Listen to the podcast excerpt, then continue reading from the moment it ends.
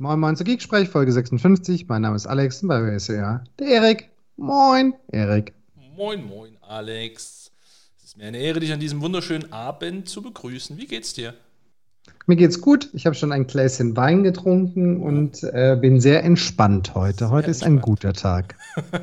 Müssen wir For many dass deine, reasons. dass deine Zunge heute nicht zu locker ist nach dem Wein. For many ja, für uns ist Abend, für den einen oder anderen Zuhörer ist vielleicht gerade früh, Mittag oder Wochenende, je nachdem, wann ihr das Ganze hört. Nichtsdestotrotz, äh, unsere Gäste sind just in time hier. Und zwar haben wir uns, da uns ja in einem fremdländischen Podcast. Superwahl, ja? Achso. Nee. Unterworfen, irgendwie wurde, da ging es irgendwie um, wie hieß es noch? Qualität, Kompetenz, irgend sowas haben sie gesagt. Ne? Ähm, und dann haben wir uns gedacht, wir trumpfen jetzt einfach auf äh, und, und bringen gleich zwei krasse Gäste rein. Gregor und Thomas, herzlich willkommen. Hallo, Servus. Erzählt mal ganz kurz, Gregor, wer, wer bist du, was machst du nochmal? Du warst schon mal hier, wer ihn also noch nicht kennt, outet sich gerade, dass er die Folgen noch nicht gehört hat. Aber Gregor, erzähl kurz was über dich. Ja, ich glaube, du hast mich mal eingeladen zu SharePoint. Ach Quatsch, das war ja Azure Files, ne? ja. genau, Gregor Reimling, ja, bin, och, lange Zeit im Azure-Umfeld unterwegs und arbeite für so eine kleine Consulting-Firma in Köln. Und beschäftige mich eigentlich um alles, was so Azure-Infrastrukturen, Security und diesem Thema Governance geht. Und SharePoint habe ich irgendwie gar keine Ahnung, auch wenn das jeder denkt. Das hängt ja irgendwie an, das Thema. Ja, weiß. Ja, und äh, Thomas, auch du warst schon mal Gast hier. Äh, von daher eigentlich auch ein bekanntes, jetzt hätte ich fast Gesicht gesagt, auch eine bekannte Stimme. Ähm, aber erzähl trotzdem noch mal kurz was über dich. Genau, ist auch, glaube ich, noch nicht so lange her. Ähm, ja, ich bin der Thomas Nornheim, äh, komme aus Koblenz, beschäftige mich äh, mit Azure Security-Themen und ähm, Azure AD und äh, mache zusammen mit Gregor das ähm, Azure Meetup in Bonn, zusammen mit zwei weiteren Kollegen. Ja, freue mich wieder hier rein zu dürfen. Ich frage mich ja eine Sache, ne, bevor wir jetzt hier so voll in dieses Thema reingehen. Ich habe heute Morgen einen Kumpel, äh, also mit einem Kumpel telefoniert, der hat gesagt, äh, ah, hier Alarm, Alarm, äh, Kunde hat gestern Nacht angerufen, sein Rechenzentrum ist abgebrannt. Hm, und das, äh, das, Rech das, Rechenzentrum, wo sein Backup äh, liegt, ist gleich mit abgebrannt. Ja, oder es war das gleiche. das war vermutlich das gleiche, ja. Das war das gleiche, genau. Brand OVH-Rechenzentrum äh, in, in Straßburg. Das ist ja der Oberburner. Das, das ist hier das, das, das ist ja wirklich so dieses, das Flugzeug fliegt ins Rechenzentrum. Das Ding ja, ist ja, also, Gregor hat mir das gestern geschickt und ich, jetzt muss ich mich komplett outen, aber ja, ich habe gelesen, ja nicht, was ist OVH, kannte ich überhaupt nicht. Ähm, und das zweite war, wie kann das sein? Welche Löschanlagen müssen versagen, damit so ein komplettes Ding abfackelt? Also. Ja, also vor allem so krass, wie das gebrannt hat, würde ich ja fast auf Brandstiftung tippen, aber dann wird es ja wieder die Frage stellen, wer konnte so an das Gebäude ran? Ne? Also irgendwie ist das sehr suspekt. Irre. Und das ja. Lustige ja. ist, ich, ich, musste sofort an dieses äh, T-Shirt denken. Es gibt keine Cloud, es ist nur jemand anderes Computer. Das Ding, was die da angeboten haben, heißt ja OVH Cloud. nicht lustig. Ja, aber die, können jetzt dann Cloud on Fire oder irgend sowas. Ne? Oh, wow. schöne Witze draus. Erik, direkt ins Marketing, bam, was Feuer, Phönix aus der Asche. Ja, du musst, Und die Daten wurden wirklich gelöscht. Ja. Ich kann euch sehr empfehlen, guckt nochmal bei Twitter nach und folgt mal dem Gründer, was da manche Kunden noch so geschrieben haben. So von wegen, jetzt kommen sie in einen Bereich nicht rein und hoffentlich geht das Backup noch. Wir haben nämlich kein weiteres. Der, der Gründer selber hat geschrieben, er aktiviert eure Disaster Recovery Pläne, worauf ein Kunde geschrieben hat, das war unser Disaster Recovery Plan. Schönen Dank auch. Naja, ich weiß nicht, man könnte ja jetzt sagen, die Rechenzentren hatten ihre Feuertaufe. Ähm. Also mir fallen da lauter aber, geile jetzt mal Spaß ein. beiseite, dass sowas heute passieren kann, ist ja irre, oder? Also ich, ich habe ja. bei meinem alten Arbeitgeber vor der Sepago äh, in einer in einem Unternehmen oder beziehungsweise da habe ich mehr Richtung System Center gearbeitet, ne? Und habe dann auch da so ein bisschen äh, DPM und, und Kram gemacht, hier Data Protection Manager. Und da bist du mal in so ein Rechenzentrum rein. Wir haben da viel in der Schweiz damals gemacht. Das war ja A, top secure und B, waren da Löschanlagen, ey, in so einem richtigen ne, ich sag mal, das ist ja kein, das war, ne, guckt euch die Bilder an, das war jetzt nicht irgendwie so, eine, so, ein, so, ein, so ein Wandschrank, sondern es war ja ein richtig fettes Rechenzentrum. Ja, ja. das ist, Hammer. Das ist das, was ich meine. Also dann müssen entweder massive Löschanlagen versagt haben oder weiß ich nicht, nicht gewartet oder irgendwas. Also da ist auf jeden Fall was schiefgegangen. Apropos Versagen, kommen wir zum Thema Microsoft Ignite oder, oder war oh, das? das oh, oh, Nein, oh, wow, wow, wow. Die war gut, die oh, Überleitung. Die war gute Überleitung. Sorry, sorry, sorry. Ich glaube, die, die richtige Frage ist eigentlich, was? Es war Ignite? Hat das überhaupt jemand mitgekriegt auf der Welt? Wann war die eigentlich? Ich, ich weiß nicht, letzt, let, letzte Woche? Klar, irgendwie. Also da war angeblich was. Aber jetzt mal, jetzt mal Butter bei die Fische tatsächlich. Also wem ging es wie mir, der irgendwie bis Mitte Februar nicht mal mitgekriegt hat, dass es nochmal eine Ignite geben soll? Betretenes Schweigen. Ich habe das tatsächlich nicht mitbekommen und dann gab es irgendwie eine Mail von Microsoft. Ich nicht mehr, was es da ging und da stand dann, ja, nach der Ignite im April. Und ich dachte so, wie nach der Ignite im April? Ignite ist doch erst wieder Ende des Jahres. Und da, da, bin ich drauf gestoßen, habe dann mal auf Twitter geschrieben, ich sage irgendwie, bin ich der Einzige, der das verpasst hat? Und da schrieb dann, glaube ich, sogar der offizielle Ignite-Channel so, hey, wir haben doch im September dazu einen Tweet gepostet wo ich dachte, wow, wenn, die, wenn das komplette Marketing für Ignite ein Tweet im September ist, dann haben sie echt versagt. Weiß nicht, Gregor, du, du hast dir die, die Keynote ange, äh, angeschaut. Erzähl mal, was, was ging da ab? Ich habe es tatsächlich komplett verpeilt letzte Woche, muss ich sagen. Komm, du hast es doch nicht mal im Kalender gehabt? Im Kalender hatte ich es. Ich habe mir sogar die Keynote angeschaut und irgendwie bin ich äh, etwas ausgestiegen, als Microsoft Mesh anfing. Das fand ich eigentlich noch ganz cool. Allerdings nach fünf Minuten habe ich irgendwann gedacht, ich glaube, das geht in Dauerschleife. Die sind bestimmt schon beim nächsten Thema und habe meinen Stream reloadet und habe dann festgestellt, ach, die sind noch beim Pokémon. Also von daher, ich fand das ja ein cooles Thema, aber ich weiß nicht, ob das jetzt die halbe Keynote äh, füllen musste. So kam es mir zumindest vor. Deswegen habe ich relativ wenig von anderen Themen mitgekriegt. Mhm. Thomas, bei dir hast du äh, fleißig geignited oder?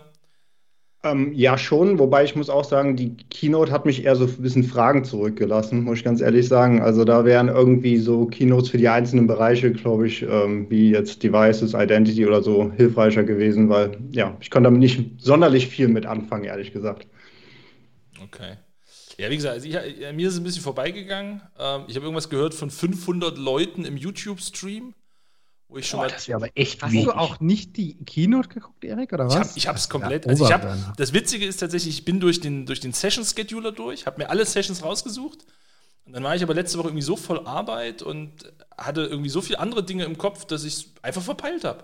Und dann war plötzlich schon der zweite Tag der Ignite. Und dann war ich auch so ein bisschen in dem Modus von, na, jetzt brauche ich es auch nicht mehr. Ja, die Jungs, die Jungs von Herles Cloud haben es ja eigentlich ganz schön gesagt. Ne? Also meine große, ich, ich, ich war Sprecher, äh, habe dann eine Einladung bekommen und durfte dann dadurch auch den Session-Katalog früher sehen und war also mehr als nur enttäuscht, als ich durch diesen Session-Katalog durch bin und dachte so, wo sind die Sessions? Also, wo spricht hier jemand? Ne? Und Jan, glaube ich, war das, hat es gesagt äh, bei Hairless in the Cloud, dass er dann erst rausgefunden hat, und so ging es exakt mir auch, dass es halt dann in der Tech-Community irgendwelche aufgezeichneten, pre-recordeten Sessions gibt, äh, die halt dann da tatsächlich der Inhalt waren. Ne? Oh, also, Lessons learned, das wusste ich auch noch. Ja, ja. solltest du Hairless in the Cloud hören? Nee, sollte man nicht, sollte man nicht, lasst es. Nein. Nein, aber das, das war das Konzept, Konzept und es war, war echt ein bisschen strange. Fand ich, ich fand die Sessions auch zu kurz. Also die waren ja alle nur auf eine halbe Stunde angelegt. Ja, und ja. Außer, außer Mark Rusinovic, oder? Der hat 90 Minuten ja. gehabt. Ja, stimmt. die, die habe ich mir tatsächlich auf YouTube sogar angeguckt, als er am nächsten Tag veröffentlicht wurde. Aber mit viel Vorspulen, weil er ja auch irgendwie gefühlt immer sehr, sehr viel zu allem sagt. Ähm, Wie viele CPUs waren es diesmal? 128? Ja, genug. Super Mega Godzilla, Godfather ja. from the Hell oh, Server. Es ist, äh, kommt da keiner mehr mit. Aber was war das für ein Schwachsinn mit dieser Keynote und diesem Fischbecken? Was zur Hölle? Also, weil es so lange ging, ne? Also das die haben nicht aufgehört und dann kam noch einer und dann sind sie irgendwann ins Feuer getanzt und ich dachte mir so, warum? Ja, aber und diese Grafik, die sah aus, als, als hätten sie quasi, quasi gerade den Alpha von Minecraft, äh, äh oder? Ja, yes, also wirklich so, also sorry, da bin ich, ich bin Gamer, ne? ich zock wirklich sehr gerne, aber das, da fühle ich mich überhaupt nicht abgeholt bei dem Kram. Hm, ärgerlich. Jetzt muss ich ja sagen, ich kann gerade gar nicht mitreden, aber wisst ihr, wenn ich das so höre, an was mich das erinnert? Erinnert euch noch an die Ignite Keynote, wo es um Quantum Computing ging? Mit diesem Wissenschaftler, der Mathematikerin oder was auch immer auf der Bühne, wo es dann, dunkel. wo die anfingen, da irgendwelche wissenschaftlichen Sachen sich um die Ohren zu hauen und du hast dich so im Publikum umgeguckt und alle rundrum waren so, hä? Was erzählen die da? Warum? Hm. Mhm. Das, so ja. klingt das ein bisschen. Ja, ja. Oh Mann. Aber ja, äh, mal abgesehen von der Ignite, ich glaube, allgemein setzt ja so eine gewisse Verdrossenheit, was, was Online-Events angeht, äh, ein, oder? Ich weiß nicht. Äh, Gregor, du warst ja auf zig Events unterwegs in den letzten Wochen. Äh, du, du alter Event-Hopper. Ähm, erzähl mal, wie ist denn dir so ergangen? Waren übelst krass geile Events mit Tausenden von Leuten, ne? Ja, auf jeden Fall. Kann ich nur so bestätigen. Leider nicht. Also ich glaube, es ist einfach das mega krasse Überangebot zurzeit und das macht es halt echt schwer. Und dann ist halt auch, glaube ich, mittlerweile gibt es viele, also relativ wenig fokussierte Konferenzen, sondern irgendwie Konferenzen, die alle Themen, Bandbreiten abdecken und also Teilnehmer ist halt schon relativ wenig und ist halt auch, auch in den Meetups ist das halt genauso. Ne? Machst halt irgendwie Meetup, ne? es melden sich 40 Leute an und dann sind fünf oder zehn da und die Hälfte geht nach fünf Minuten und du kriegst halt auch kaum Feedback. Ist es jetzt, möchte man lieber ein anderes Thema, tiefer, nicht so tief, was auch immer. Ist halt eben zurzeit, glaube ich, einfach ein krasses Überangebot und ja, ja, auch noch, weil die Leute irgendwie sich überanmelden und dann online muss man ja auch nicht mehr abmelden. Dann Krass, oder? Man einfach mal rein. Das ist irgendwie schade. Bei uns das auch so hier, Trust and Tech, No-Show-Rate, brutalst. Ne? Und das, obwohl wir ja immer wirklich so eine gute wie sagt man, ein, ein gutes Verhalten hatten von den Leuten. Also wir hatten eine ja. echt super geringe No-Show-Rate immer gehabt. Ne? Und das war bei uns auch so. Wir haben das immer auch angekündigt halt und so mal Bescheid gesagt. Ne? Und jetzt mit dem Online-Sachen, du kannst, also ich finde es mittlerweile schon echt schade, du lädst dann irgendeinen Sprecher ein und wenn der Sprecher dann, also auch für den Sprecher ist es ja Arbeit und Aufwand, auch wenn es nur online ist. Und wenn es dann nur fünf oder zehn sind von 40, 50 Angemeldeten, dann macht es halt für keinen so richtig Sinn. Und ja, Feedback. Ne? Es traut auch ja. keiner, sich irgendwie jeder macht halt nebenbei was anderes. Ne? Es ja. äh, konzentriert sich auch keiner auf die Sachen oder was auch immer. Es ist halt kaum einer dabei so richtig mehr. Dann ist ja. halt auch, wenn das letzte Wort gesprochen ist, gehen die Leute aus der Session raus und das war's. Ne? Also dieser Austausch fehlt. Der Thomas, ihr könnt das ja alle nicht sehen, aber der Thomas, der nickt die ganze Zeit auch fleißig. Der scheint ähnliche Erfahrungen gemacht zu haben. Ja, was, was ich halt nochmal recht krass finde, und gerade bei der Ignite ist es ja äh, nochmal deutlich geworden, ähm, ist das halt wirklich noch Konferenz, wenn fast alles vorproduziert ist und das halt auch mega professionell an der Stelle, weil ich ja. finde gerade bei solchen Sachen lebt das davon, dass die Sachen live sind und dass die Sachen auch eine gewisse Interaktivität haben. Und das fühlt sich alles wie so eine Dauerserie äh, von ähm, Azure Mechanics Folgen eher an, statt nach einer wirklichen Ignite, ja quasi die, ja die Cloud-Sitcom oder die Microsoft-Sitcom. ich muss ja mal eine Lanze brechen. Erik, weißt du noch, wie, wie ich immer gerandet habe, wie ich mich immer aufgeregt habe, wenn einer in meinen Session Evaluations geschrieben hat, äh, äh, dass die Demo war pre-recorded? ja.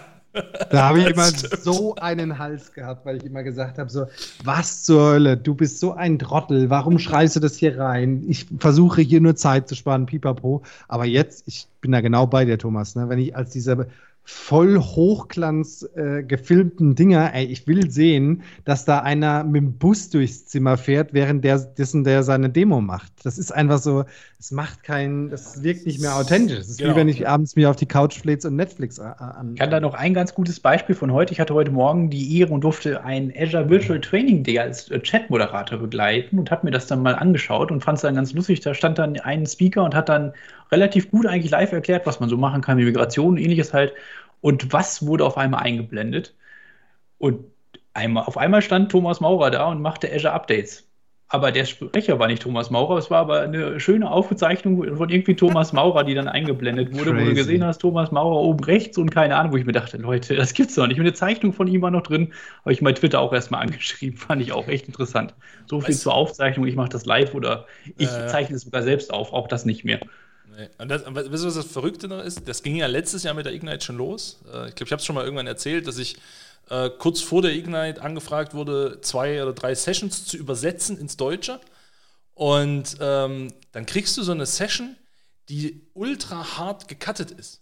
Also wo wirklich Sätze ohne Punkt und Komma einander übergehen. Wenn jetzt einer natürlich spricht, dann macht er mal eine Pause, dann muss der mal atmen, da guckt er nochmal auf sein Notebook oder so, ne? dann hast du ja so ein natürliches Sprechtempo.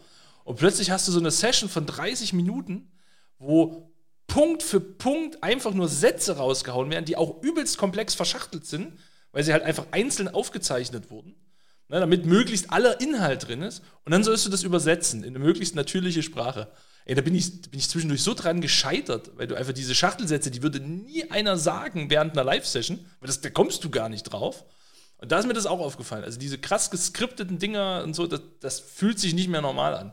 Das hört sich nicht an, wie ein Speaker redet darüber, was er selbst erfüllt oder gebaut oder was auch immer hat, sondern das ist halt, ich lese den Werbetext vor. Ne? So, mit Azure Active Directory, da kann ich.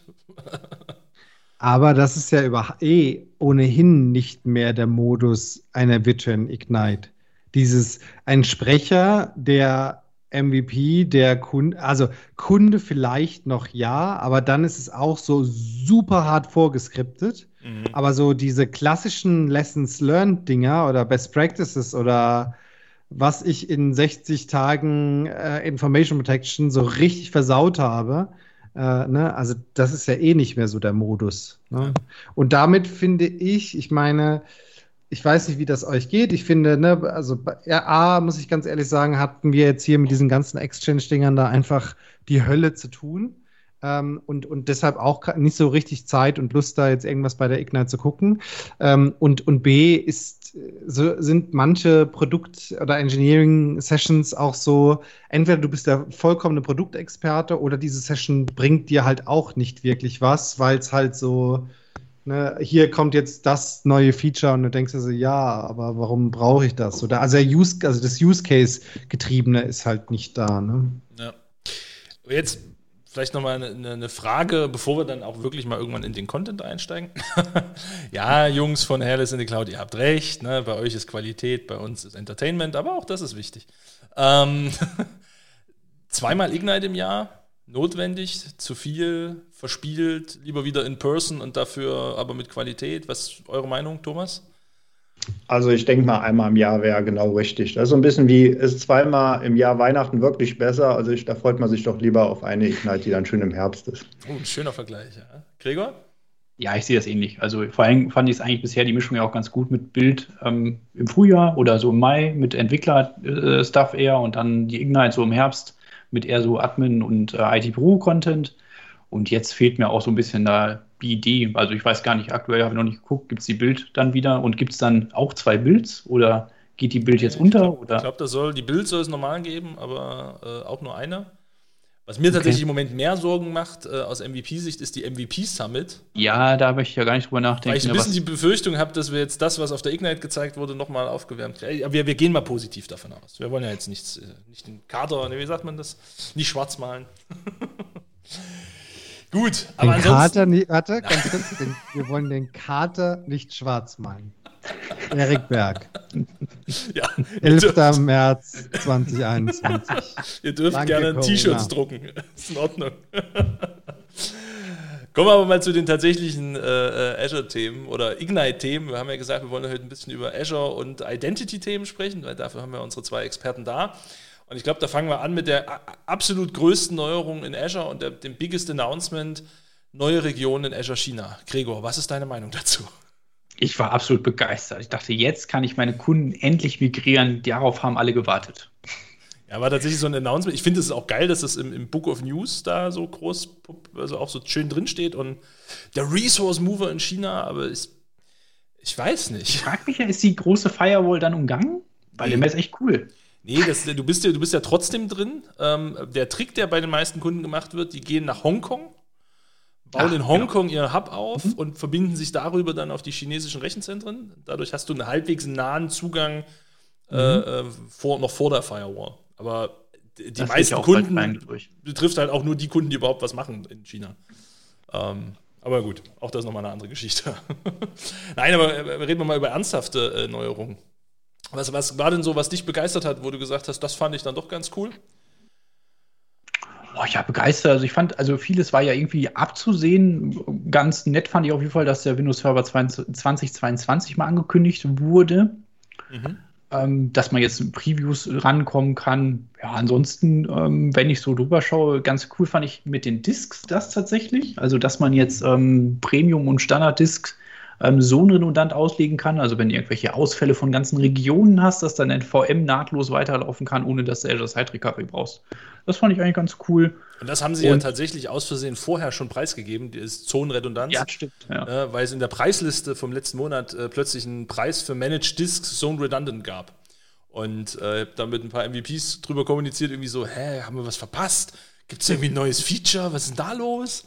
Und ja, ähm, Ignite hat es dann gezeigt. Sehr schön.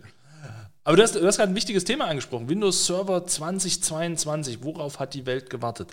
Ähm, und ich glaube, Thomas, du hast da auch eine gewisse Meinung dazu, weil ne, wofür ist der Windows Server bekannt, wenn nicht für Active Directory? Was sind die großen Neuerungen im Bereich Identity Active Directory im Server 2022? Äh, soweit ich weiß, keine. Also, cool. also jetzt Spaß beiseite. Also was ich bisher darüber gelesen habe, ist auch selbst die, äh, das Domain-Level bleibt bei 2016. Also da sieht man auch bei 2019 waren da ja die Änderungen schon überschaubar. Und ich glaube, in dem Bereich wird nicht mehr allzu viel kommen. Äh, Gehe ich mal von aus, ehrlich gesagt.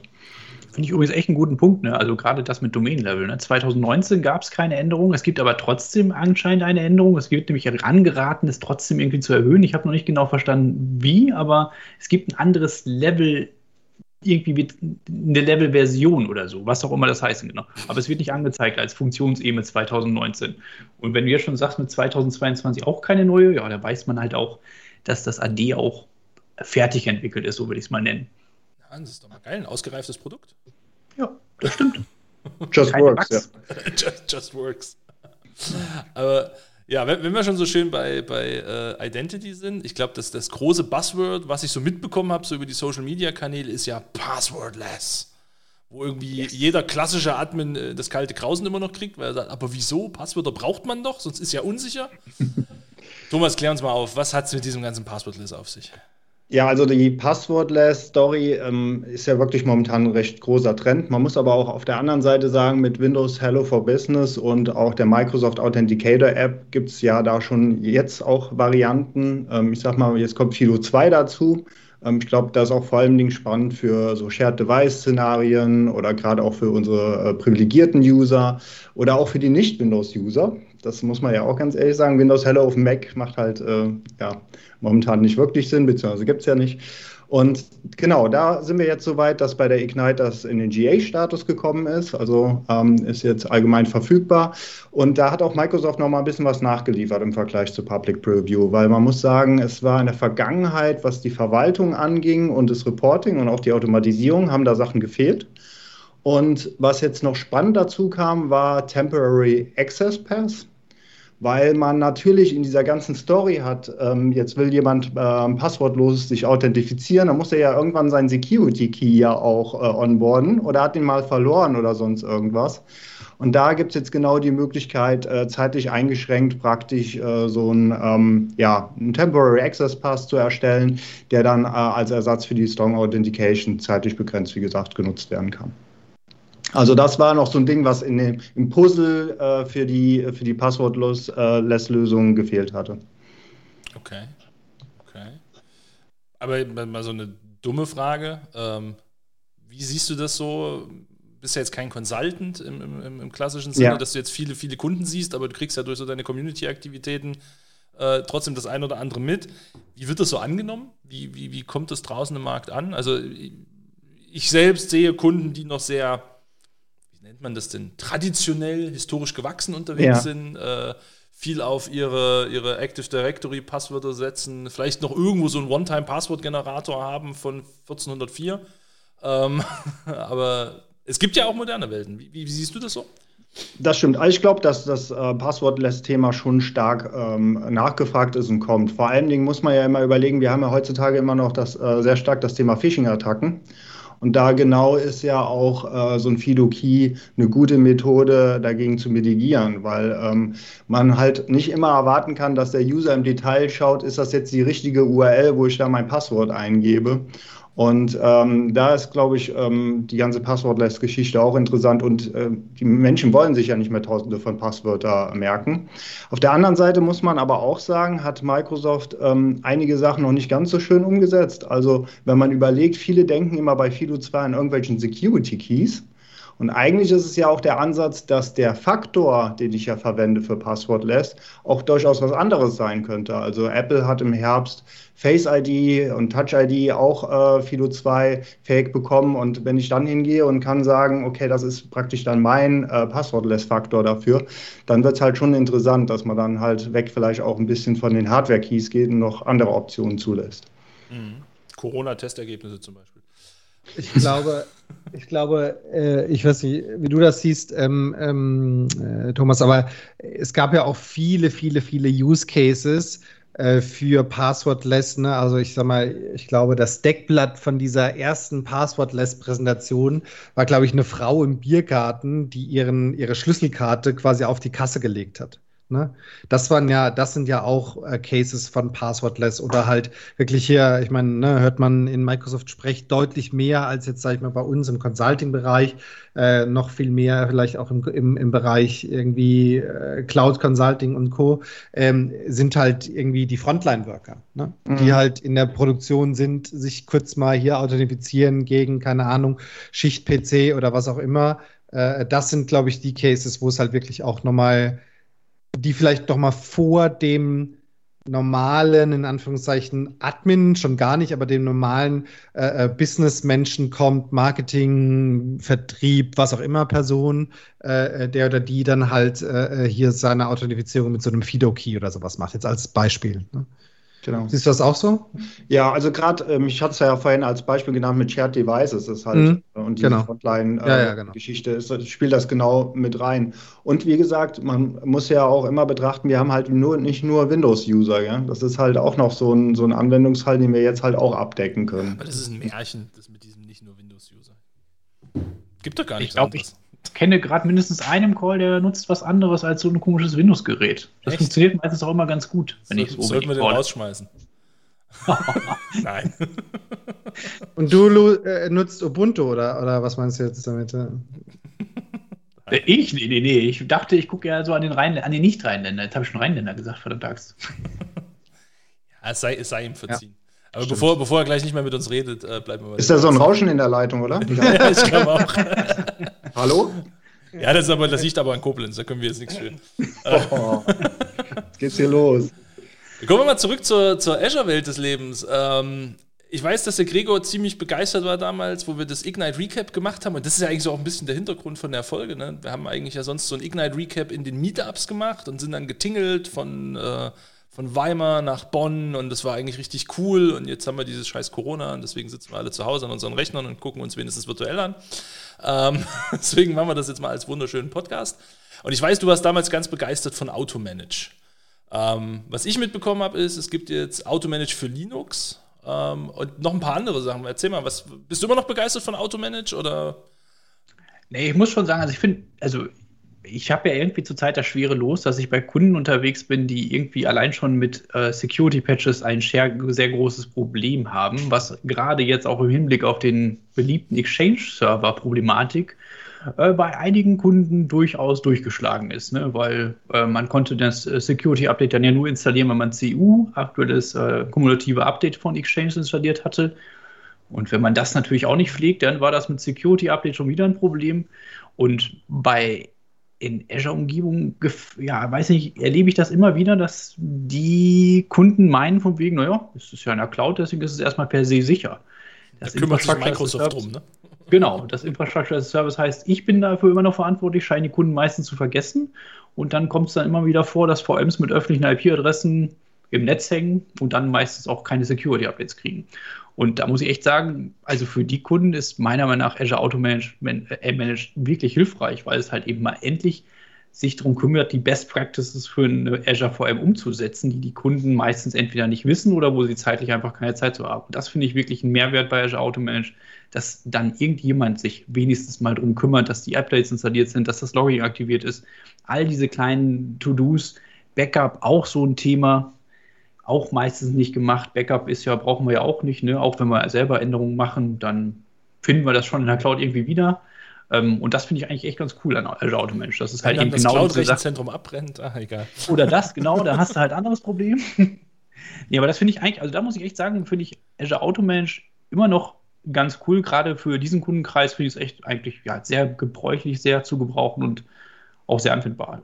Mhm. Dass Linux gekommen ist, jetzt mit drin ist, finde ich super. Das war ja auch wieder so interessant, dass es halt, diesmal kam es ja für Windows zuerst und äh, Linux dann erst war gar nicht so richtig auf der Agenda, aber das ist ja jetzt endlich mit drin. Und ja, sonst ähm, habe ich gar nicht, gab es noch so ein paar Neuerungen, die habe ich noch gar nicht so richtig gesehen. Ähm, Linux war jetzt eigentlich das Größte, was mir aufgefallen ist bei Azure Automation. Hast du noch was anderes gesehen? Wie findest du Azure Automation denn? Ja, ich bin ja mittlerweile äh, gerade jetzt in meiner neuen Rolle tatsächlich viel nur noch in diesen Enterprise-Umgebungen unterwegs. Ne? Also Projektgrößen unter einer Million interessiert mich nicht mehr. Nein, Quatsch. Aber es ist, also mein, ich merke das tatsächlich, dass das Kundenklientel sich da anders verhält. Ne? Wenn du so einen klassischen Mittelständler hast, ähm, der ist ja auch ein bisschen flexibler. Ne? Da kommst du mit einer Idee mal rein und sagst, guck mal, wenn wir das und das so und so machen, dann ist das ziemlich cool.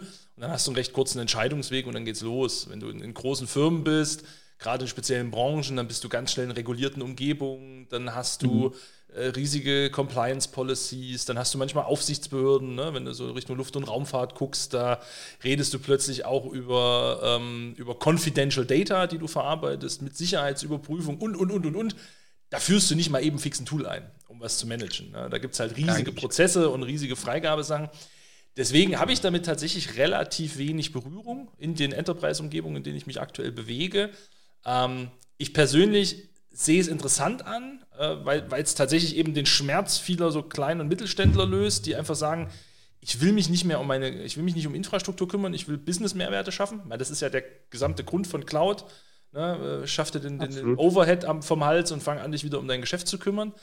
Ich finde es auf der anderen Seite aber aus Sicht dessen, dass man sagen muss, eigentlich muss sich ja heute jeder Dienstleister so ein bisschen in diese Managed Service Schiene reinbewegen auch schwierig, weil mit Automanage auch schnell dieser Eindruck erweckt wird, jetzt kann Microsoft das alles.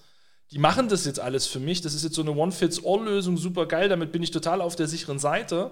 Und so als Managed Service Provider tust du dich manchmal schwer, dem Kunden zu erklären, ja, das ist halt die einfache Art zu managen, aber das ist noch nicht das, was du eigentlich brauchst oder willst oder was du aufgrund regulatorischer Anforderungen vielleicht erfüllen müsstest. Und das ist so ein bisschen die, die Schwierigkeit, dass es zum gewissen Teil tatsächlich eine Kampfansage ist an den klassischen Dienstleister, Managed Service Provider, wie auch immer. Deswegen habe ich da so ja, ein bisschen geteilte Meinung. Aber ja, dass Linux jetzt reinkommt, das war, ne, man, man, kennt so ein bisschen die, die Stimmen, irgendwie über 50 Prozent der VMs in Azure sind Linux. Also wenn sie das nicht gemacht hätten, dann, dann hätten sie sich ans eigene Fleisch geschnitten. Von daher, ja, finde ich das durchaus gut. Um, ja, aber es hilft ja auch nur, also auch nur begrenzt. Ne? Also ich glaube schon, wenn du ein Managed Service Provider bist, bringst du noch ganz andere Dienstleistungen und Azure Automation hilft dir ja nur erstmal, um so eine erste Grundsicherung reinzubringen. Ne? Und dafür ist es wirklich gut gedacht und gut geeignet. Ne? Aber natürlich, wenn du vernünftig Cloud betreiben möchtest, wäre es halt auch sinnvoll, jemanden zu haben, der sich halt drum kümmert. Ne? Genau, ja, genau. Da ist aber halt das Marketing zum Teil leider so stark. So Automanage ist doch geil. Wozu brauche ich jetzt noch einen Managed Service? Ist ja Quatsch, ist doch schon ja. automanaged. Also und das, die, die, die Differenzierung dann zu schaffen, ist manchmal ein bisschen schwierig.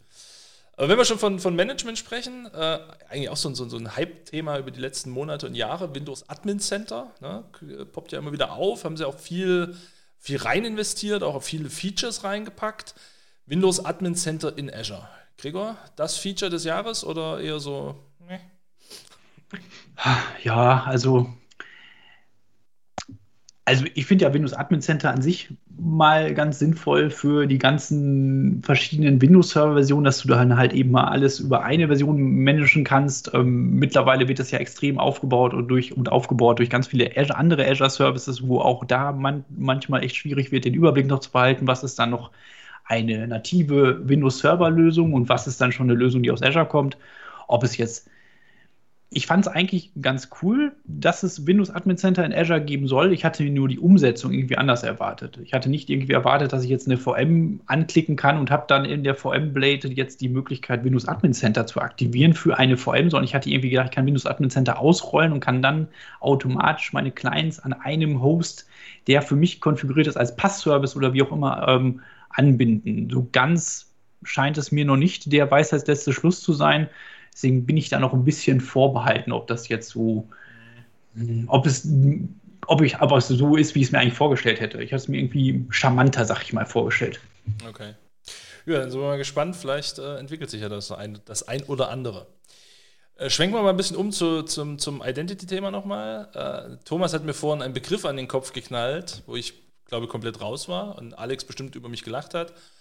Verifiable Credentials. What the heck?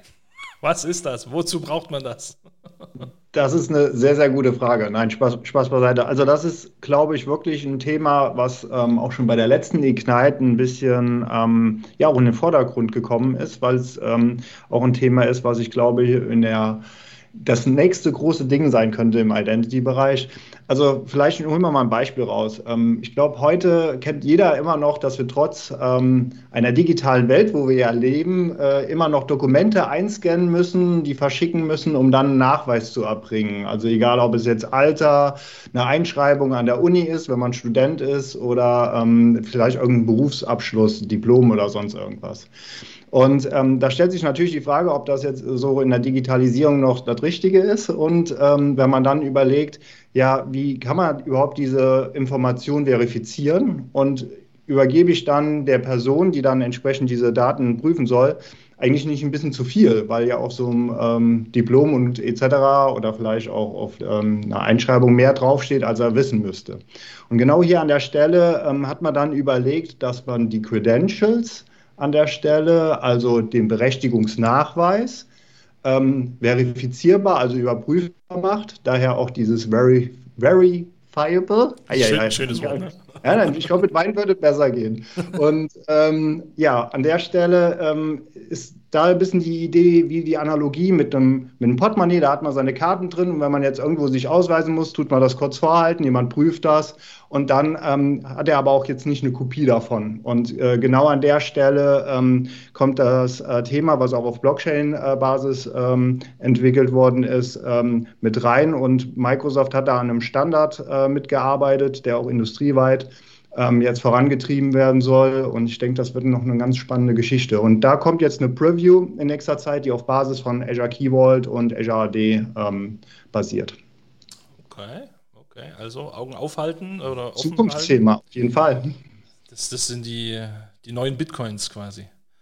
Kannst dann verifiable jetzt, Credentials verkaufen digitale Identitäten fälschen und so. Wie hätte mir, wie hätte mir dieses Passwort lässt bloß geholfen bei meinem Bitcoin-Konto, wenn ich das Passwort nicht vergessen hätte?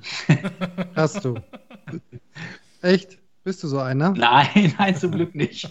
zum Glück nicht. Ja, aber das, ich glaube, Bitcoin ist das einzige Thema, wo man sich eine Zeitmaschine wünscht. Ne? Wenn man das damals mhm. gewusst hätte, hätte man einfach mal 10, 20 solche blöden Dinger gemeint. zu der Zeit, wo wir alle noch jung waren. Und dann äh, hätte man heute ein ruhiges Leben. Ich Aber weiß nur, dass ein Kollege mich gesagt hat, von wegen, meinst du nicht Bitcoin? Ich dachte mir, was bitte? Und dann habe ich es mir durchgelesen, fand, ja, hört sich interessant an. Und angefangen habe ich leider Kann nicht. man mal eine Pizza bezahlen, ne? Genau. ich glaube, der hat sich auch in den Arsch gebissen, der sich davon eine Salami-Pizza geholt hat, ne? Das war echt im, Nach im Rückblick eine ziemlich teure Pizza. oh man. Äh, Gregor, wenn wir nochmal Richtung Azure gucken, ähm, haben wir noch irgendwas vergessen? Ich glaube, Azure Arc gab es noch so ein bisschen, äh, bisschen Themen. Hast du da was mitbekommen? Ähm, ich überlege gerade was, also genau, Container ist jetzt GA geworden. Kubernetes-Lösung ist GA und interessanterweise fand ich jetzt, das fand ich ja, passt ja wieder zum Microsoft Mesh-Thema, ne, dass äh, Arc jetzt auch irgendwie Machine Learning unterstützt. Da habe ich allerdings noch keine Vorstellung, wie das genau aussehen soll. Aber ja, das fand ich. Ähm, nicht nur die Herles in der Cloud-Hörer, sondern auch die Herles in der Cloud-Hosts warten drauf, dass ich frage, was zur Hölle ist Microsoft Mesh? und ja, warum heißt es Mesh? Schon wieder Mesh. Mesh. Mesh ist so ein Wort. Ja, jetzt ist die Frage, wer kann es am besten erklären? Also ich, ich habe. Sollen wir Manfred anrufen oder was? ja, Manfred hätte bestimmt eine Handout dafür. also ich bin nur noch bei den Pokémons hängen geblieben, aber. Am Ende, am Ende geht es um virtuelle, wie kannst du das denn Realitäten halt, ne? Virtuelle ne? Realitäten, Virtual Experiences, die über das bisher gehabene äh, äh hinausgehen. Keine Ahnung es ist, es ist halt ein Service. Warum man das Ding Mesh nennt? Na, ich glaube, weil es halt einfach um diese Vermaschung von Realität und Virtualität geht, ne? weil du dann davon ausgehst, dass das hier alles ineinander blendet und du total neue Arten der Zusammenarbeit hast. Was mich ich daran. denken, dass Ehring beim Marketing arbeitet, auf jeden Fall. Ich arbeite nur beim Marketing. Das ist das, was ich den ganzen Tag mache. Also frag mal meine Frau, wenn ich früh aufstehe, kriegst du den ersten Marketing-Spruch. Und hier ist der beste Ehemann der Welt. Heute nur für. Nein, Quatsch. ähm, Nee, aber was, was mir dabei tatsächlich ein bisschen zu bedenken gibt, wenn Alex da jetzt schon so, so, so schön fragt, ne? wir, wir haben ja alle so ein bisschen dieses Bauchgefühl, na hoffentlich kommen wir mal zurück zu einer gewissen Normalität. Na, wir wollen alle wieder zur Ignite nach, weiß nicht wohin fliegen, wir Wir wollen alle wieder zur MVP Summit nach Redmond. Äh, wir wollen alle mal wieder ein Kundenmeeting in einem Büro mit einem Whiteboard haben. Ja. So. Und ich habe ein bisschen die Befürchtung, weißt du, wenn jetzt solche Services kommen, also man sieht ja jetzt auch immer mehr so Konferenzthemen, die in virtuellen 3D-Räumen stattfinden, dann kommen sie jetzt hier mit Mesh und ich weiß nicht, sitzen wir dann irgendwann wirklich nur noch mit unseren HoloLenses da und gucken uns die virtuellen Nasen von Alex an und ich ich mag das nicht. Ich mag menschliche Interaktion. Ich habe da ein bisschen Angst vor.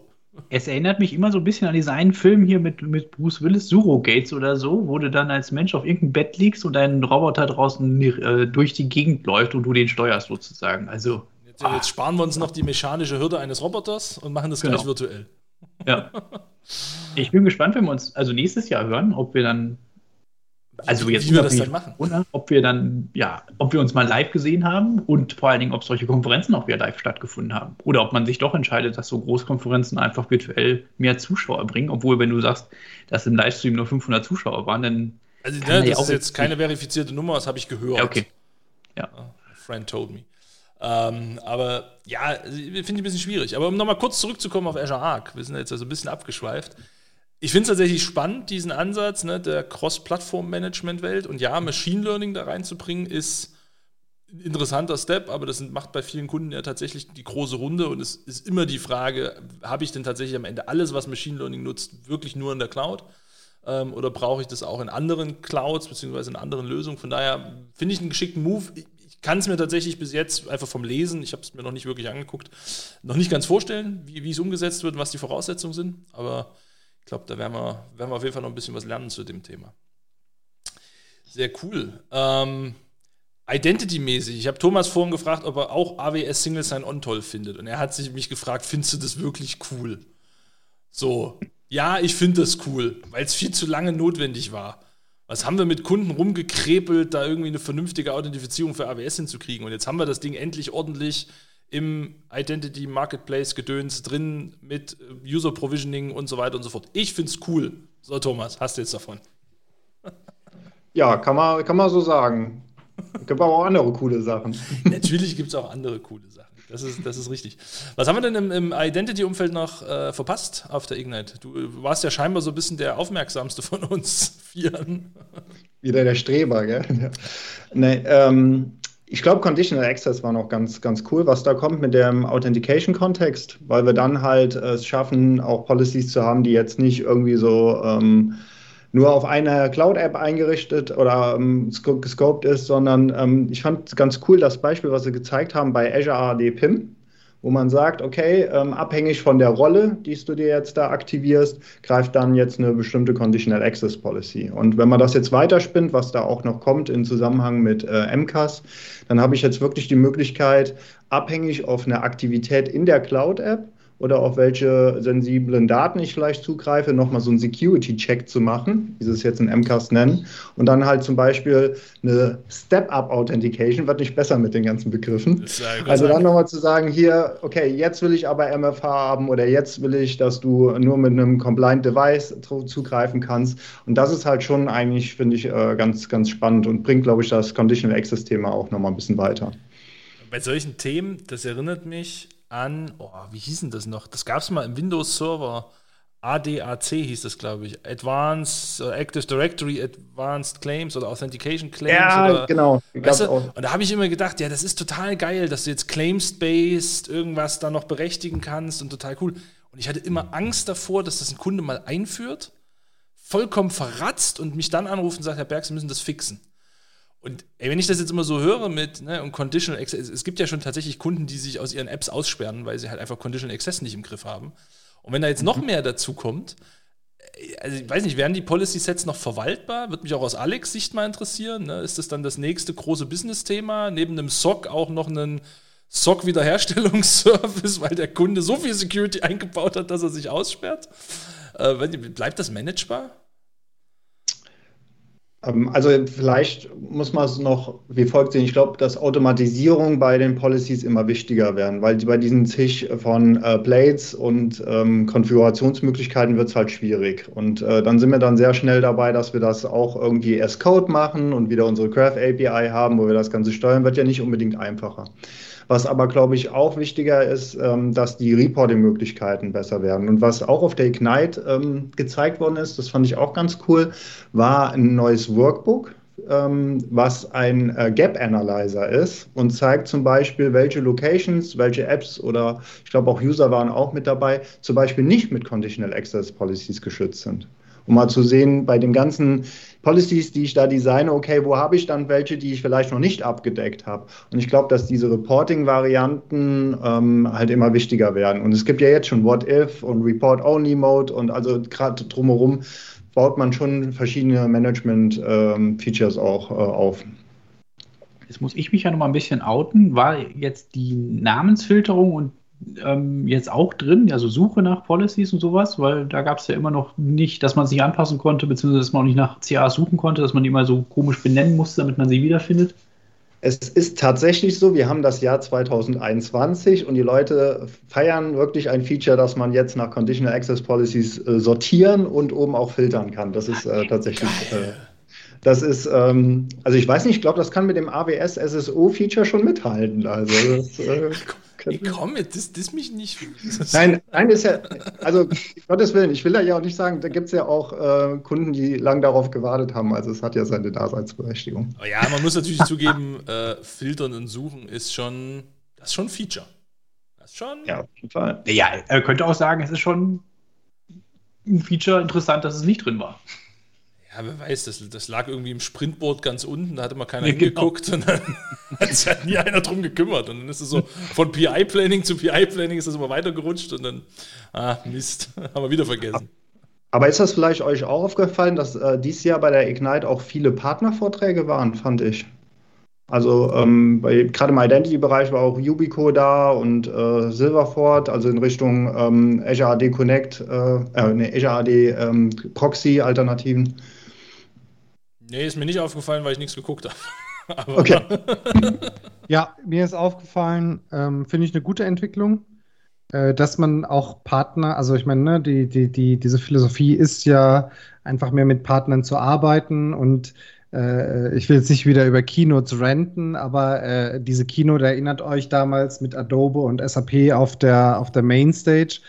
Das in einem sauberen Partnervortrag wo man dann auch wirklich verstanden hätte, was da kommt, ne, wo die Zusammenarbeit ist, in der jeweiligen Section Dynamics oder was auch immer, hätte ich besser gefunden und ist, glaube ich, jetzt auch der Weg, äh, wo sie hingehen. Ne? Dass sie auch wirklich das Zusammenspiel mit den Partnern darstellen und sagen, hey, Ubico ist unser Partner hier für äh, Passwordless und, äh, und den auch positionieren. Ich bin gespannt, wie sie irgendwann ne, wir reden immer noch von Microsoft, diese Compliance-Keule wieder einholt, ähm, weil sie dann natürlich schon einen Partner an der Stelle promoten. Könnte man natürlich auch vorstellen, dass im Hintergrund vielleicht auch less Monetos geflossen sind und die halt auch ein bisschen dafür gezahlt haben, dass, äh, dass äh, sie da halt sprechen. Ne? Dann ist es ja wieder compliant, sozusagen. Könnte, könnte gut sein. Also ein, ein Feature, was ich tatsächlich noch interessant fand vom Announcement her aus der Identity-Sicht, waren die, war diese Template-API für Enterprise-Applications. Mhm. Ähm, ja. Wo du jetzt halt einfach, weil das ist tatsächlich bei vielen Kunden ja so ein Painpoint. Ne? Also entweder geht jeder hin und registriert einfach eine App im Azure AD und dann mhm. gibt es da so einen Wildwuchs und die heißen dann auch App 1 bis 99 und kein Schwein weiß, wofür sie benutzt werden. Ähm, und da ja, gab es schon immer so diese Frage, wie macht man das denn? Ja, und da jetzt tatsächlich mit so einer Template-API zu arbeiten, wo du quasi Enterprise-Apps steuern, managen, erstellen auch kannst, äh, finde ich, glaube ich, ganz sinnvoll. Ähm, wüsste ich tatsächlich, wenn wir jetzt gerade so schön bei Third Party sind, gibt es da einen Third-Party-Anbieter, der sowas irgendwie schon versucht hat, mal selbst zu machen? Glaube ich nicht, oder? Also ist mir nicht über den Weg gelaufen bisher. Gute Frage, ne? Aber ich glaube, der Trend, dass wir verstärkt auch APIs kriegen, um Azure AD zu automatisieren, ähm, ist ohnehin äh, wichtig. Es sind, nämlich immer noch Sachen, wo ähm, Punkte auch fehlen, aber da sind sie wirklich ähm, extrem unterwegs, das auszumerzen. Und nicht nur zu automatisieren, sondern auch zu auditieren. Ne? Du, ich meine, du hast ja jetzt auch gerade das Thema angesprochen, dass halt auch, also dass die, die Themen halt auch immer komplexer werden und besonders auch Sag mal, wer, wir hatten neulich mal das Gespräch, äh, äh, Thomas, äh, wer hat wann welche Policy angepackt, ne? in zum mhm. Beispiel sowas wie MCAS äh, äh, als ein Beispiel. Äh, das sind halt die Informationen, die du dann Ne, wenn man jetzt, da kommt Gregor wieder direkt reingejumpt und sagt sowas wie Governance. Äh, wenn man über so eine Security Governance äh, nachdenkt, sind das ja genau die Infos, die dich halt wirklich da umtreiben. Ne? Und die, die halt in diesen Lösungen erstmal pauschal in Anführungszeichen verloren gehen und halt über die API dann wieder äh, verfügbar sind. Ne? Eigentlich, eigentlich, muss Gregor da reinspringen und SharePoint sagen, weil du könntest dann über die API die Infos rausziehen und in eine SharePoint-Liste schreiben. Entschuldigung. Ich habe fast den Eindruck, du hast mehr Ahnung von SharePoint als ich. ja, also ein bisschen was kann ich tatsächlich. Also Listen erstellen kriege ich noch hin. Ähm, aber dann hört es auch auf. Ja. Memo an mich selbst, wenn nächste Kundenanfrage SharePoint, dann Erik anrufen. Okay, kann weitermachen. An Nachrichtenregel. Anrufen darfst du, für mich, darfst du mich, das ist okay. Ein Träumchen. Werfen wir nochmal einen Blick nach, äh, nach Azure, äh, weil auch dort ist ja dieses Thema Managebarkeit und Co. Äh, hat ja auch einen wichtigen Stellenwert. Und was mir auffällt, es gibt gerade immer mehr Portale im Portal. Ne? Azure Backup Center, Azure Migrate Center, Azure, keine Ahnung was, Center, Security Center ist ja auch eines der berühmtesten, wo wir quasi im Azure-Portal eine Zusammenfassung von x Diensten haben. Ähm, was ist so da dein Blick drauf, Gregor? Gerade mit Azure Migrate und Backup Center haben sie ja nun auch noch mal ein bisschen was getan und äh, konsolidiert, dass sie einfach alle Tools, die so als freie Radikale rumschwirrten, mittlerweile zusammengeführt haben. Gute Entwicklung oder findest du nicht so toll? Oder? Also Backup Center an sich fand ich cool, weil haben ja aus unterschiedlichen Sichten immer ganz viele Recovery Service Vaults irgendwie bei den Kunden rumfliegen und dann hast du halt eben keine zentrale Management. Du weißt teilweise gar nicht mehr, wird diese Umgebung auch gesichert oder nicht, weil irgendwie keiner ein zentrales Dashboard hat und manche Kunden sind ja dann doch noch so ein bisschen in diesem Bereich unterwegs. Ich habe doch nur einen Backup-Admin, der aber nichts anderes macht. Dafür ist das, glaube ich, echt hilfreich und fand ich das Backup Center auch ganz cool. Oder ganz cool, ganz gute An Ankündigung ist ja jetzt auch GA gegangen, wie ich gesehen habe, jetzt mit der Ignite. Ähm, ansonsten muss ich sagen, verliert man langsam den Überblick, oder? Also ich finde, es sind so viele Portale und noch neue Services. Ich fand es eigentlich ganz hilfreich, dass man das Intune jetzt ein bisschen herausgegliedert hat, wieder durch diese Endpoint äh, Protection, oder ich weiß gar nicht, wie es hieß, Endpoint Manager oder wie jetzt das neue Portal heißt für Intune sozusagen. Ähm, deswegen finde ich es eigentlich so ein bisschen hilfreicher, vielleicht auch ja doch wieder ein bisschen das zu entzerren. Das Problem ist nur, es macht dann noch mehr Portale. Ne? Also ob das Portal im Portal ist oder extern. Ich habe letztens, äh, wir, genau, wir hatten im Dezember hatten wir hier unser ähm, Azure Bonn Bass, äh, also so Gewinnspiel, beziehungsweise so eine Quizfragen, Quizrunde haben wir nach Portalen gefragt, wie viele Portale es gibt. Und ich habe irgendeine Seite gefunden, da konntest du zählen, wie viele Microsoft-Portale es zurzeit gibt. Und ich habe nur Azure-Portale gezählt, da war ich bei 26. Da habe ich alle anderen Microsoft-Portale nicht gezählt. Und da waren cool. also Namen dabei, wo ich mir dachte, gibt es die überhaupt noch? Aber Gregor, bitte sag das nicht in so einem Podcast. Am Ende hört es ein Microsoft und kommt auf die Idee, ein Dashboard zu machen, um alle Dashboards zu vereinen. Bin also, der dann der Thomas, ich habe es genau gesehen, wie dein Gesicht gezuckt hat. also der Surf-Tipp ist da msportals.io heißt die Seite. Ah, genau, sehr gut. Sehr, gut. Schön. Aber äh, mir ist es aber letztens tatsächlich mal aufgefallen, ähm, ich muss mir jetzt, äh, das ist irgendwie so eine Folge der Outungen, Outing, ist egal, ich oute mich. Ähm, ich musste letztens eine Spam-Regel im Exchange Online einrichten. Und ja, ich habe verdammt nochmal keine Ahnung von Exchange. Ich weiß, das Ding macht E-Mail, Punkt. So, ne? Auf jeden Fall musste ich äh, eine Spam-Regel einrichten und dann, ja, was macht der? der ne? So gehe ich auf portal.office.com gehe dort ins Admin-Portal, suche nach Spam, da finde ich die Weiterleitung ins Compliance Center oder irgend sowas. Im Compliance Center gab es dann irgendwo einen Regelsatz. Da gab es einen Link zu noch einem Center, wo jetzt seit neuestem die Spam-Regeln verwaltet werden. Und da konnte ich dann irgendwann was konfigurieren. Und dann dachte ich so, ey, ihr wollt mich doch veralbern. Wenn ich dann von einem Portal ins nächste, ins nächste weitergeleitet werde. Ich habe dann darauf gewartet, dass im letzten Portal wieder der Link zum ersten steht und ich Kreise laufe. Aber das, da bin ich tatsächlich so ein bisschen, ja, zu viel Portale. Und ja, Gregor, äh, äh, Alex, ich gebe dir recht, dass das Portal to rule them all sollte es auch nicht geben. Weißt du, aber so ein bisschen irgendwie haushalten mit Portalen könnte man ja. Ein absoluter Schelm, das bin nicht ich, aber ein absoluter Schelm würde natürlich sagen, und während du durch diese ganzen Portale gefegt bist, hast du noch drei verschiedene Namen von dem gleichen Produkt gesehen. Das, das wäre jetzt natürlich. Ah, ah, ah, ich habe zum Glück auch nicht in die Doku geguckt und alte Namen gefunden. Also, ich habe es einfach ausprobiert. das Schlimme daran ist ja, dass das nicht nur verschiedene Portale sind, sondern man dann wieder überlegen muss, welche Airbag-Systeme stecken dahinter und wer hat welche Berechtigungen auf die Portale und ja, das ist einfach, einfach immer mit dem Global Admin unterwegs sein und schon geht das. Ja, da, da ist das Thema gegessen. Genau. Das, und das ist tatsächlich auch die Lösung bei vielen Kunden, glaube ich. Ne? Ja. So, bevor es irgendwo nicht geht, dann lieber mit der Gießkanne 20 Global Admins definiert und schon kann das ganze IT-Team auch alles administrieren. Ja, in einem Incident-Fall. One rule to rule them all. Yeah. That's, that's very good.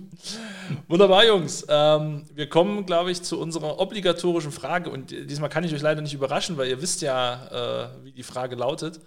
Aber äh, ich kann euch mit dem Themenschwerpunkt, mit dem Scope, kann ich euch etwas überraschen. Denn ihr habt wie immer einen magischen Wunsch frei am Ende des Themas. Diesmal allerdings nicht themenbezogen, weil wenn ihr euch jetzt was Tolles für Identity wünschen könntet oder sonst irgendwas, das wäre ja zu einfach. Ich mache es ganz speziell. Im September vermutlich wird es nochmal eine Ignite geben. Was ist euer Magic Wish für die nächste Ignite? Thomas, du fängst an. Eine mega spannende Keynote. Oh, das ging, das, das kam schnell. Okay. Okay. Was mega spannend heißt, inhaltlich mega spannend oder? Kein Aquarium. Kein Aquarium, okay, das ist auch ein Feature. Nein, Quatsch. Also, Wäre wär mal cool, mal wirklich so ähm, alle Bereiche in der Keynote, ähm, die mal so zeigen, wie das ganze Zusammenspiel aussieht. Man muss sagen, dass, ne, also das muss man schon noch mal, also bei allem Hate und so, aber diese Keynote, wo Satya durch die Expo Area in der in Ignite in Orlando ist, das war, war schon Sahne. Ne? Das war, das gut, war ja. schon äh, ganz geil gemacht. Ne? Ja. ja, da sollten sie sich vielleicht wieder hinentwickeln. Okay, Gregor, dein Magic Wish? sogar fast zwei. Ja, ich würde mich freuen, wenn es wieder in irgendeiner Weise, aber wahrscheinlich bis zum September glaube ich noch nicht, aber wenn es mal mhm. irgendwann wieder, also wenn man nicht den Schritt wagt und es komplett virtuell macht, sondern dass es auch eine weiterhin live vor Ort Konferenz bleibt für den Netzwerkgedanken. Und ich würde mich freuen, wenn die Sessions einfach auch nicht mehr eine halbe Stunde sind, sondern wieder eher eine Stunde, aber dann auch wieder mit Content. Oder Levelangabe. Das wäre irgendwie echt schön. Weil, also ich finde, Marketing ist wichtig und es macht ja auch Sinn, Einführungssessions zu haben, aber ich finde, man kann ja auch durchaus auch Menschen, die halt schon tiefer drin sind, auch abholen und dann sagen, wir haben halt auch mindestens mal eine Level 200 oder 300 Session. Das würde mich echt freuen. Faires ja. Feedback. War tatsächlich die ganzen Jahre immer mein Filterkriterium. Ich bin nur in Level 300, 400 Sessions gegangen. Und zwar nur zu Themen, die ich nicht kannte weil ich mir dachte, jetzt guckst du dir mal an, was du bisher in deinem Leben verpasst hast. Also heißt nicht, dass ich bei SharePoint war, da war Gregor immer. Aber. Deswegen kann ich das auch so gut. ah, der wird ein bisschen alter Witz. Wir müssen uns langsam was Neues aussuchen. Aber wir haben ja schon festgestellt, äh, Snipping-Tool MVPs suchen wir auch noch. Access, immer noch ein Traum. Access, ja. Traumhaft. Wunderbar. Es, äh, ich glaube, es war mir eine Ehre. Ähm, wir haben viel gelacht, wir haben viel gelernt. Ja. Ja, jetzt gucken wir gleich mal, ob wir die Session überhaupt äh, äh, ähm, senden dürfen oder ob wir alle unseren MVP verlieren. ah, alles gut. Wunderbar. Vielen Dank fürs Dabeisein. Ähm, bis hoffentlich demnächst und hoffentlich mal wieder in Person. Ciao, bye bye, macht's gut, bleibt uns gewogen. Ciao, ciao. Ciao, ciao. Ciao. Ciao.